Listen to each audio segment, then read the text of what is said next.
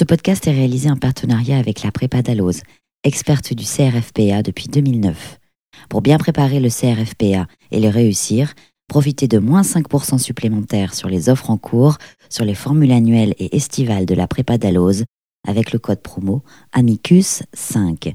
Nous vous souhaitons une bonne et attentive écoute.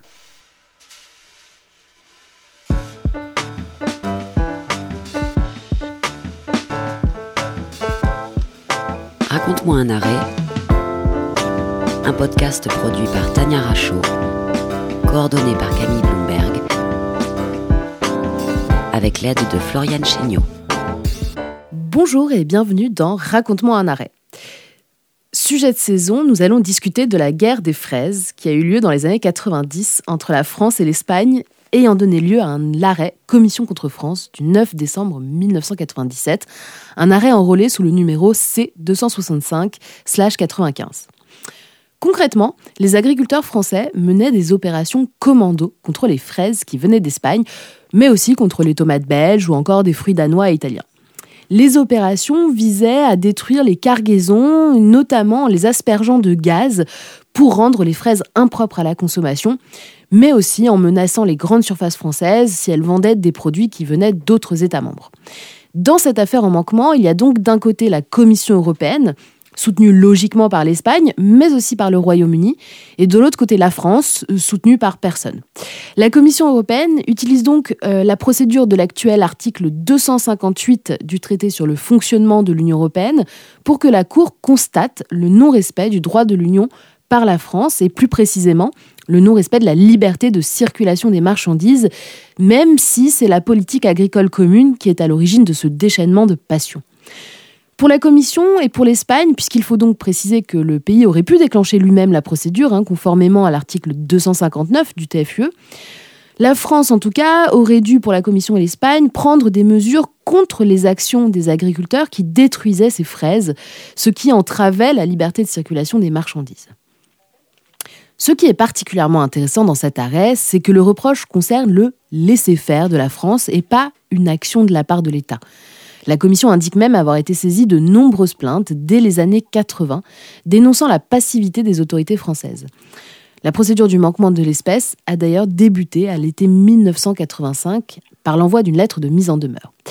Pourtant, la France se défend et estime au contraire avoir agi d'une part avec des mesures préventives de surveillance des agriculteurs et d'autre part grâce à des poursuites systématiques de ces personnes. Mais le problème, c'est que la police n'était jamais présente sur les lieux. Même lorsque les agriculteurs n'étaient pas nombreux, même lorsque les événements duraient plusieurs heures. Et c'est là-dessus que la Cour insiste d'ailleurs. Maladroitement, la France pointe du doigt dans ses arguments les prix de dumping pratiqués par les producteurs espagnols, indiquant que cela explique donc le mécontentement des agriculteurs français, ou encore que leur intervention, donc l'intervention de la police, pourrait risquer d'entraîner encore plus de troubles sociaux. On a donc un peu l'impression que la France euh, est d'accord avec les actions. Hein. Pour discuter de cet arrêt, nous avons l'honneur de recevoir Melchior Watley, alors juge belge à la Cour de justice. Alors enfin, recevoir, précisons que nous sommes en réalité en duplex avec la Belgique, euh, et c'est Juliette Toussaint qui va prendre mon relais pour discuter avec Monsieur Watley. Je précise, avant de passer la parole, eh bien que Melchior Watley a été ministre, euh, député, et qu'il a débuté sa carrière à la Cour de justice peu de temps avant notre arrêt. Il a ensuite été avocat général jusqu'en 2018. Juliette, je te passe la main. Merci Tania et merci Monsieur Watley de nous recevoir aujourd'hui chez vous. Alors peut-être que vous pouvez nous expliquer justement comment se passent vos débuts à la Cour et comment est-ce qu'on approche un dossier aussi lourd et aussi euh, chargé politiquement euh, que celui qui nous intéresse aujourd'hui. Si vous voulez bien, j'ai deux, réponses. Euh, moi, je faisais de la politique, j'étais en politique, mais j'étais originairement un juriste de droit européen. J'ai commencé ma carrière comme assistant à l'Université de Liège en droit européen. Et je terminerai d'ailleurs ma carrière en droit européen. Mais j'ai eu un intermède politique et j'ai été, comme euh, l'a dit Madame Rachaud, euh, député d'abord et puis membre du gouvernement, vice-premier ministre, ministre de la Justice. Et j'étais ministre de la Défense nationale lorsque le juge belge euh, à la Cour de justice décède. Et pour moi, la Cour de justice, parce que c'était en plus mon patron à l'université, ce monsieur, qui décède. Pour moi, la Cour de justice, c'était toujours euh, le rêve, comme pour tout juriste de droite européen. Et donc j'ai posé ma candidature. Vous, vous dites en 95, euh, euh, moi je dis en 95. Et donc je suis devenu juge, en effet, peu de temps après l'introduction de ce dossier Commission contre France. Alors vous dites, comment est-ce qu'on fait pour traiter un dossier aussi lourd, aussi important? Euh, bien sûr, il est caractéristique, il est important. Euh, je l'enseigne d'ailleurs toujours, puisque je suis professeur de droit européen, je l'enseigne toujours dans, dans mon chapitre sur les procédures en manquement, ça veut dire les procédures en infraction commises par les États. Alors comment se préparer? Mais vous avez euh, différentes fonctions à la Cour de justice. Moi j'étais juge à l'époque, j'étais un des 13 juges un des 13 juges qui ont délibéré sur ce dossier. Finalement, que nous apporte cette décision euh, Commission contre France de 1997 Alors, ça, nous apporte un, certain nombre d'éléments nouveaux dans la jurisprudence.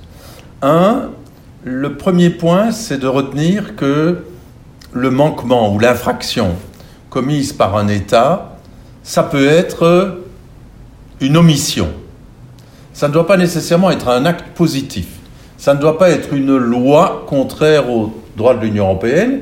Ça peut être, par exemple, le défaut de transposition d'une directive, ou ça peut être, dans le cas dont nous discutons, ça peut être d'avoir été pour la France négligente dans les mesures qu'elle aurait dû prendre pour assurer un des grands principes du droit européen, c'est-à-dire la libre circulation des marchandises.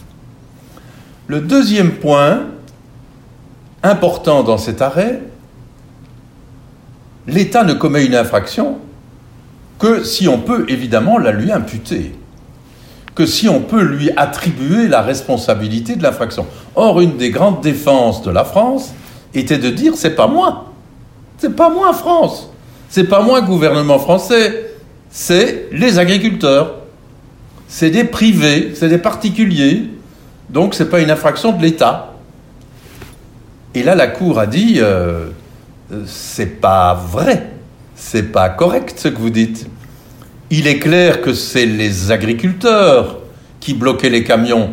Je vais d'ailleurs dire qu'il n'y avait pas que les fraises espagnoles ou les tomates belges, il y avait aussi les, cochons danois ou les cochons belges. Euh, les, convois étaient arrêtés, les chauffeurs étaient menacés, on faisait sortir le bétail, on l'effrayait, on le répandait partout. Et n'oubliez pas qu'un porc qui court pendant 100 mètres sous l'effroi, il meurt. Et sous les yeux de la gendarmerie nationale, qui n'intervenait pas, disait-elle, pour ne pas aggraver les tensions. Bien, mais les chauffeurs de camions espagnols, danois ou belges, ils en étaient tout de même pour leur peur. Il faut dire qu'ils revenaient tout de même euh, en état de choc. Et donc, l'État français disait en plus, mais de toute façon, quel a été, le dommage? Et c'est vrai que le gouvernement français indemnisait les producteurs de fraises, de tomates ou les éleveurs de porcs immédiatement. En trois semaines, ils étaient indemnisés au prix qu'ils avaient déclaré. On ne contrôlait même pas. Et la France disait, mais enfin, il n'y a pas de dommage. Et la Cour précise, troisième élément, c'est pas le dommage qui compte, c'est l'infraction que vous avez commise. Votre infraction, c'est l'omission d'avoir pris les mesures nécessaires de maintien de l'ordre pour assurer la libre circulation des marchandises. Et en plus, ajoute la Cour, ce que vous dites, France, que le marché n'a pas été distordu, c'est pas correct. Celui qui n'a pas eu ses fraises au champ ou Carrefour ou, ou, Deleuze euh, euh, ou euh, d'autres, d'autres grandes surfaces qui n'ont pas eu leurs fraises espagnoles cette semaine, vont-ils prendre le risque d'encore commander des fraises sans pouvoir être sûr que la semaine prochaine, ils les auront? Idem pour les cochons, idem pour les tomates. Donc, le marché, la concurrence, a été faussé. Et donc, il y a même eu des effets. Mais ce n'est pas ça le point essentiel. Le point essentiel, c'est que c'est une omission de l'État. Il y a quelque chose qu'il n'a pas fait et qu'il aurait dû faire. Et c'était lui.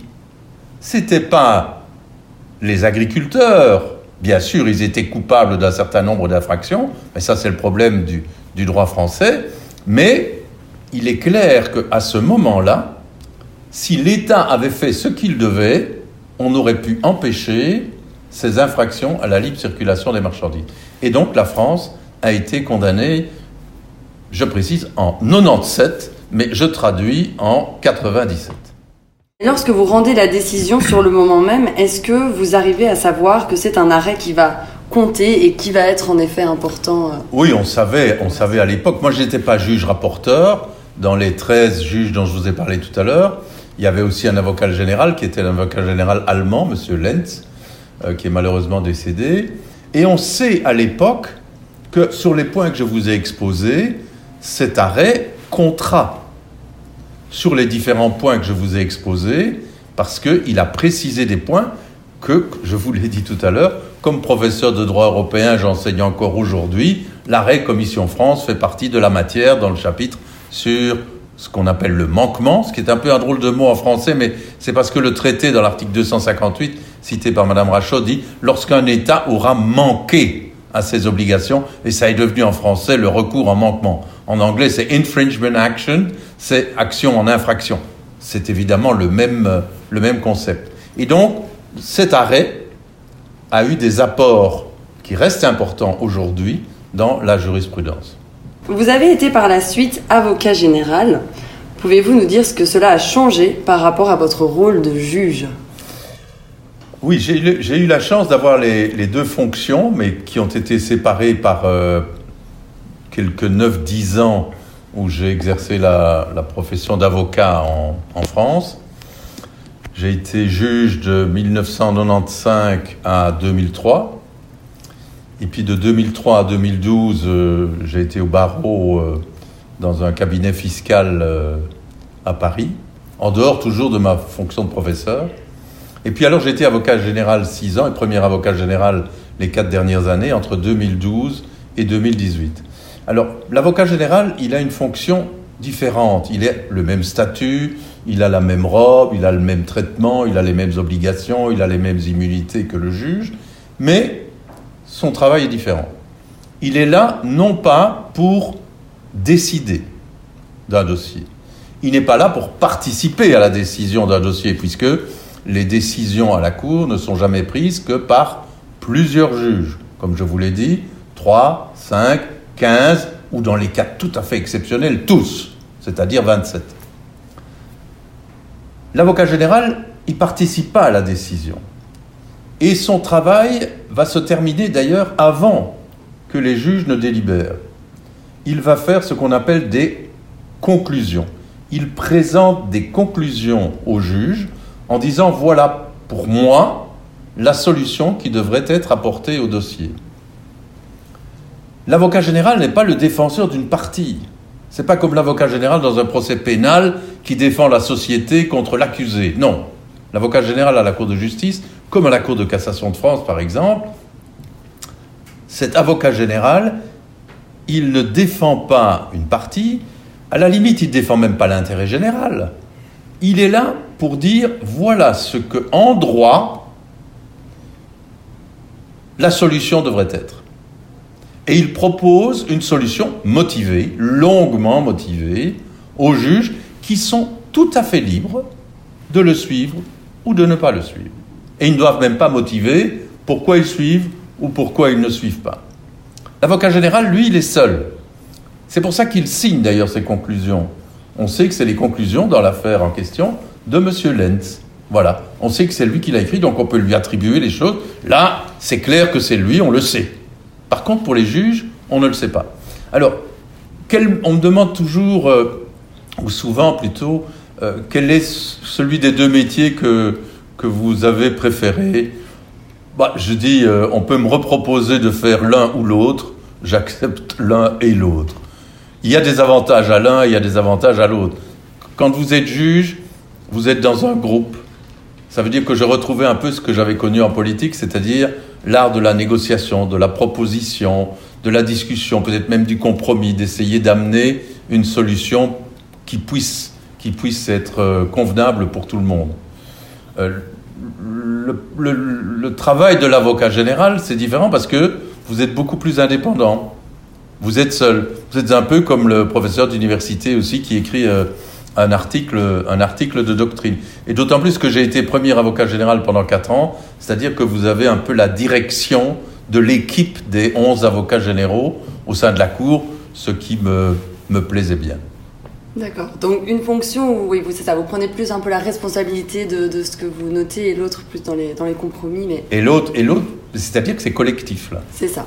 Donc tout le monde est solidaire de la décision ah oui, absolument. Euh, prise. Bon, et heureusement en Belgique on est fort pour les compromis. Donc, euh, Oui, mais justement, je vais dire que souvent euh, les Belges sont dans les fonctions internationales, on en cherche de temps en temps justement lorsqu'il faut essayer de trouver une solution qui apparemment au départ est impossible, mais qui peut se terminer par un compromis qui est toujours extrêmement compliqué, qui est toujours long à venir, euh, parce qu'il faut justement discuter longtemps, mais qui permet tout de même d'avancer. Ça, c'est un peu la spécialité belge. Exactement, j'allais dire. Euh, et puis la dernière question, euh, vaste si j'ai bien compris, est-ce qu'une autre décision au cours de votre carrière vous a marqué? Peut-être qu'il y en aura plus qu'une. Ah oui, il y en a plus qu'une. si vous voulez m'interviewer pendant trois heures, il faut que je réfléchisse un peu pour avoir euh, une liste un peu significative. Mais euh, peut-être que l'arrêt le, plus... Enfin, les deux, allez, les deux dernières affaires, non pas les dernières, mais dans les dernières affaires que j'ai eu à traiter comme avocat général, il y en a... Euh, ce sont deux affaires, je vais dire euh, importante, non seulement cela, mais presque aussi nouvelle, dans la mesure où la première, c'est un commission contre France. Tiens donc, nous y revoilà. Et pourquoi la commission attaquait-elle la France? Eh bien parce que la commission estimait que la France, en tant qu'État, avait commis une violation du traité, mais à cause d'une décision du Conseil d'État de France. Autrement dit, la faute de l'État français était la faute de sa juridiction administrative suprême. Ce n'est pas parce que c'est un juge français ou belge ou, ou anglais à l'époque ou italien qui viole le droit européen que l'État lui-même ne peut pas être condamné. Même si c'est vrai, le gouvernement français ne peut pas changer la décision du Conseil d'État. Le Parlement français ne peut pas gronder le Conseil d'État. Non, mais l'État est un. L'État, c'est l'exécutif, le législatif et le judiciaire. Et donc la Commission est venue devant euh, la Cour de justice pour la première fois depuis 1957. Elle est venue en 2016 ou 2017, l'arrêt de 2018. Elle est venue contre un État pour une faute, entre guillemets, pour une violation du droit de l'Union européenne par une de ses juridictions suprêmes qui n'a pas posé de questions préjudicielles alors qu'elle l'aurait dû, et qui a mal appliqué la jurisprudence fiscale de la Cour de justice. Et sur base de mes conclusions, la Cour m'a suivi et a condamné la France, exactement comme dans l'affaire Commission France de 97. Elle a estimé que la France avait manqué à ses obligations, mais ce n'était pas le gouvernement, comme dans l'affaire euh, euh, de 97 au travers de, de, la compétence du gouvernement sur la, gendarmerie. Ici, c'était un reproche qui était fait au Conseil d'État de France. Dernière affaire aussi, c'est l'arrêt Weiss, W-E-Y-E-I-2-S, où nous étions interrogés par la Cour constitutionnelle allemande sur la légalité, par rapport au traité, d'un programme de la Banque centrale européenne. Je n'insiste pas sur la technique, c'était des achats, des achats de biens publics sur les marchés secondaires, politique monétaire, on ne va pas entrer dans le détail. Et donc, moi je propose à la Cour de dire que le programme de la BCE était parfaitement conforme au traité, n'était pas du tout une infraction, n'était pas du tout invalide. La Cour, là aussi, m'a suivi. Mais pourquoi est-ce que cet arrêt est important? Parce que notre réponse n'a pas été accepté par la Cour constitutionnelle allemande, qui a estimé que la Cour avait statué en dehors de ses compétences, ce qui, à mon avis, est une atteinte à l'état de droit par la Cour constitutionnelle allemande, ce qui a d'ailleurs été dit par un de mes collègues, avocat général, dans, une affaire suivante. Le problème a été résolu à la fois par la Commission, le gouvernement et le Parlement allemand d'ailleurs à l'unanimité, mais en même temps, cela a pu avoir des effets indirects, pas sur le dossier, parce que le programme de la BCE a finalement vécu, a finalement été exécuté, euh, l'arrêt de la Cour constitutionnelle allemande n'a pas eu d'effet pratique, mais de ne pas respecter l'arrêt de la Cour de justice, ça a pu donner des tentations à d'autres, et je ne vais pas vous faire toute l'histoire des dossiers polonais et hongrois qui sont venus plus tard, dans les années qui ont suivi, euh, à la Cour de justice pour non-respect des valeurs, non-respect de la primauté du droit européen. Ça devient malheureusement aujourd'hui un peu une maladie. C'est peut-être d'ailleurs une atteinte euh, systémique au droit européen et à l'intégration européenne en tant qu'idée politique. Merci beaucoup, monsieur Watley, d'avoir répondu présent à notre invitation. Merci à Juliette Toussaint aussi pour avoir assuré le suivi en Belgique.